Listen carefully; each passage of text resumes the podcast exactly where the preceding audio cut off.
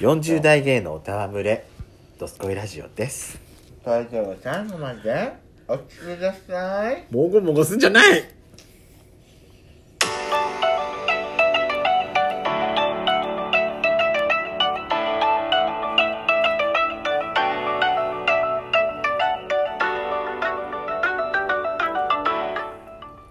よしことペソコの「ドスコイラジオよ」この番組は40代キャッピリおじさん芸がトークの瞑想街道をしゃべり倒して荒らしまくる破壊派ラジオ番組です今宵もあなたの貴重な12分間お耳を拝借いたしますまたこの番組はラジオトークから配信しておりますこの話が面白かったと思った方はぜひアプリのいいねボタンをバンバン連打お願いしますさらに各種プラットフォームからもお便り質問が送れるようにお便りフォーム嵐山セントラル郵便局開設しております URL は概要欄の下に掲載しておりますので皆さんからのお便りガンガンお待ちしておりますというわけで改めましてよろしくお願いいたしますよろしくお願いしまもぐもぐすんじゃないの全くあんたは本当に何と言えばわかんのかしらねやしこさん私今ですね何セブンイレブンのはい新発売のその前にさうんゲッピしてさせてもらえないかしらあそうだ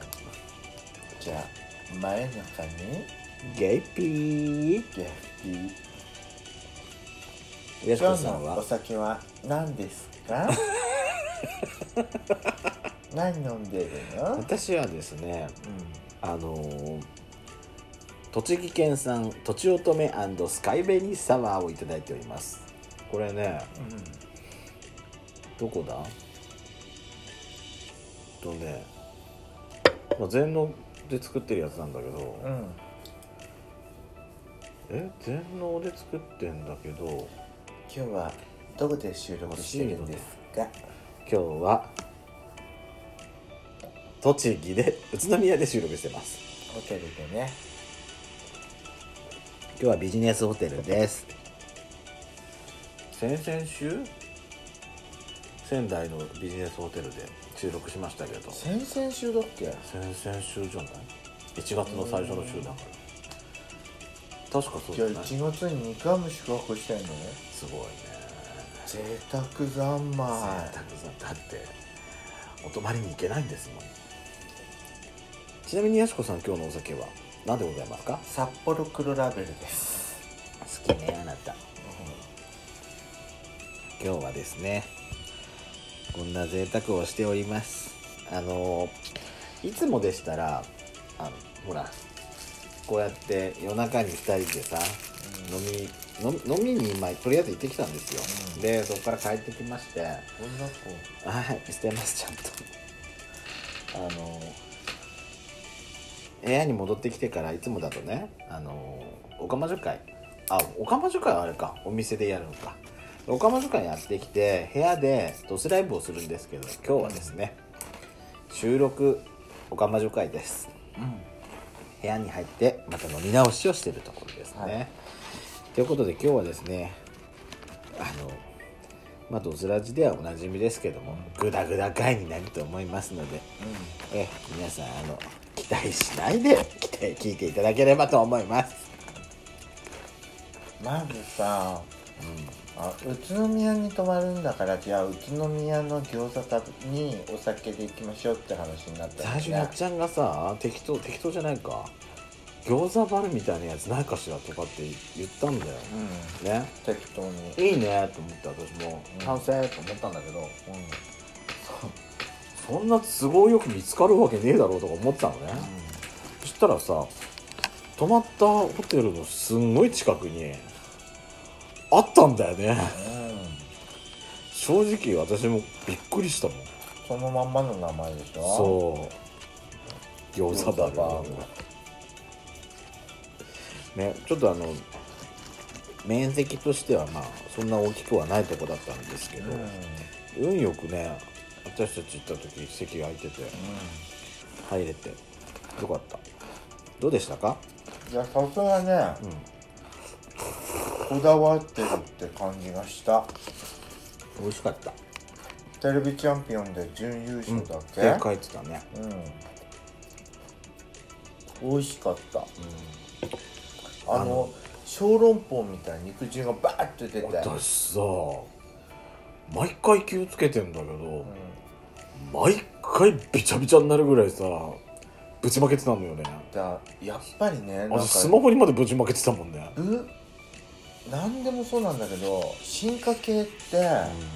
上に乗るのね具が上にね、うんそうまあベースの焼き餃子があって、うんそこに味変味するみたいな感じで上になんかいろいろ乗ってたり中のねうんあんに乗り込んでやるとかじゃないんだねそあのう上に例えばネギ塩餃焼き誰を餃子ならだれを乗っけたりとかあとは食べるラうーん油と、食べるラー油とじゃがいもかじゃがいもの餃子とかあれを上に乗せてとかねうん全部練り込まれてんのかと思ったら全部餃子の上に私香味野菜のもトッピングしてて香味野菜の餃子ってやつじゃん、であれさすがにがんに練られてるのかなと思ったら、あれもあれだったもんね上に乗せてだからベースのだからやり方としては楽っちゃ楽だよね、うんベースの焼き餃子をまず作ってうん焼いて、うんあとそれはあとは味変させればいいだけだからあの昔昔ながらの餃子をあの好んでる人だったらちょっとっていう感じもするけど新しい餃子のスタイルをた食べたいっていう人にはもう、とってもいいお店だった、楽しかった、うん、で餃子とワイン ワイン結局飲めないで終わっちゃうけどねっていうかさあのいいそこそれ以上言わないで皆まで言う ないや餃子とねーうんワインってのもやってみたかったんだけどそうどうしてもね餃子にはビールってちょっといっちゃうんだよねまあねイメージ的なとこでね私古い人間だからなんかワインだとカルパッチョが食べたくなであんたの場合あれでしょるえスパークリングの飲みたくなるでしょ、ねロセって言きたいでしょ赤ワインだったら、ステーキに食べたくな唐る揚げがあったじゃねえかよそれもうん牛のステーキに食べたくなる でもチキンナゲットも美味しかったようんヤシコンチのヤシコンチのハンバーグだって言うけどねやっちゃんの場合は、揚げハンバーガーねそうナゲットっていうかはよりかはなんかつくねを開けたみたいな感じだったかそら、うだから私のちのハンバーガーそのものだったの、でもあれねお店のお客さんの客層若かったねやっぱりねおじさん誰もいないね私らだけだったね、うんそうキャッピリおじさんだけだったあそうあとみんな若い人ばっかりねさすがやっぱ新しい形の餃子を提供するお店だけあっ家庭ってていうだけあってね、うんでだってさでもさやっぱこのこのこの中でう、ん居酒屋とかも11時までぐらいしか空いてないとこが多いのよやっぱりいくら宇都宮っつっても、うんそうだね駅前でもねうんだからもう行けるとこしか行けなかったんだけどそう私らほら宇都宮到着したのがもう9時過ぎてたから、うん10時ちょっと前ぐらいだったから、もう行けるとこあ空いてればもうラッキーみたいなうん感じだったからねそうでもラッキーだったよねう宿も空いてたとこあったしんうん駐車場も大丈夫だったし宇都宮だったらあの駅前だったらうんうん食べるとこもあるんじゃないって話やっちゃん言ってあだ初めはナス塩バラで見つけよいい、ね、ういやかって最初あれだったの佐野のサービスエリアのところの旗小屋に泊まろうかと思ったうんしたらあれよあれよという間にもう予約が取られちゃってた、これ違うと探すしかないなと思ってたらあじゃあ宇都宮最初なすっても思ったのよ、うんでやっちゃんさ起きてられるっていうから、うん最初全然ね起きたらあれだよ最初戻ろうかと思ったんだけど、うんきついなと思って正直仙台まで行くかって思ったんだよね、うんで仙台のおてんばルームで泊まろうかって私も考えたのうん考えたんだけどさすがにちょっと辛いなと思って、うん行ったらもうだってもう何も食えないで終わりそうな感じするし、だったら途中までナスってもう最初見たんだけどいや宇都宮があるじゃんと思ってさナスだったら夜空いてるお店ないないない、うん多分で宿でも多分食えないだろうしと思って、うんだからちょうどいいとこまあ結果オーライよ結局はうんねさあ明日どうしようかって話よゆっくり帰ればいいじゃんまあねどっか行きたいとこない別に私ね入る前に宇都宮の道の駅ちょっと行ってみたいああていうか佐野のサービスエリア超綺麗になっててよかった綺麗だった下りのサービスエリアすんハンコごいも綺麗綺麗だった香港可愛かったあのね上りはイチゴだったでしょう下りはねラーメンに佐野丸くんだったんうんあのデザイン誰が考えたと思う地元の高校生だったよそうなの若い感性よやっぱり素晴らしいわ餃子といいうん時代が変わってんのねそう時代はやっぱ宇都ね宮もやっぱねいや私らもうんいつまでも若いつもりではいるけど、うんキャッペリおじさんだ からけどやっぱりね若い感性ってのは大事よ大事でも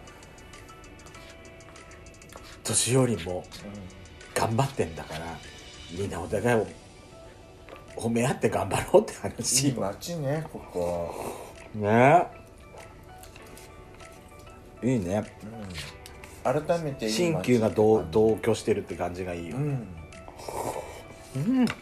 敵ですああれれ京子さんもここら辺なの京子さん埼玉あなんでそんなに京子さんを出したがんのあなたはせっかくだからさ3人で飲んだっていいかなと思った京子さん違いますよ全然遠いですよどうになそうよいやでもね、飲んだ後のこうやって部屋で飲む飲み飲み直しも楽しいもんですよそうねねというわけで See you again